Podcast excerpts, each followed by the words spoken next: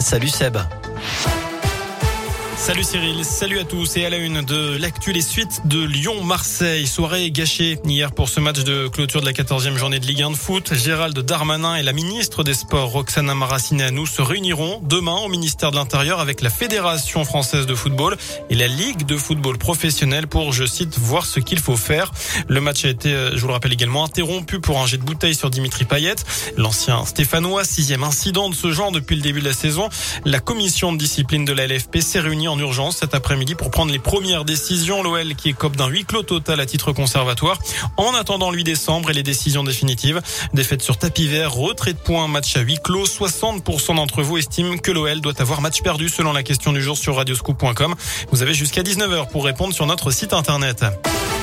Dans le reste de l'actu, chez nous, un individu a tenté de blesser des policiers avec un cutter. Ça s'est passé dans la nuit de samedi à dimanche dans le centre-ville de Saint-Etienne. Cet homme était en train de se faufiler entre des voitures en stationnement.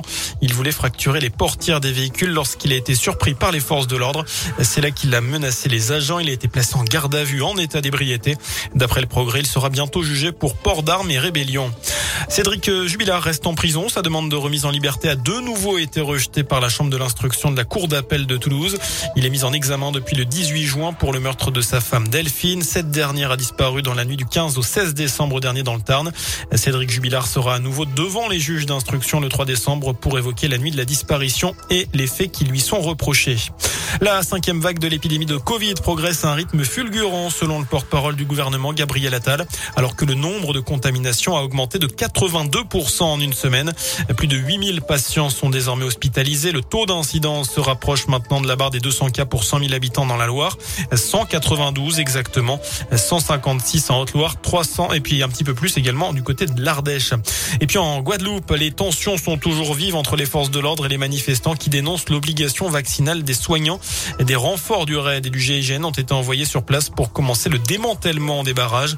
Des cambriolages et incendies volontaires ont émaillé les nuits de jeudi à En parlant de crise sanitaire, on en sait plus aussi sur le protocole qui sera mis en place au sein des stations de ski cet hiver. Les remontées mécaniques seront bien ouvertes, mais le port du masque qui sera obligatoire tout comme dans les files d'attente et ceux dès l'âge de 11 ans. Et par ailleurs, le pass sanitaire sera exigé à partir de 12 ans dès que le taux d'incidence dépasse les 200 cas pour 100 000 habitants. Enfin, il disparaît pendant 16 ans par peur d'avoir d'avoir à avouer pardon à ses parents qu'il a échoué aux examens. Ça se passe en Chine. Le jeune homme après un parcours scolaire brillant intègre l'une des meilleures universités du pays.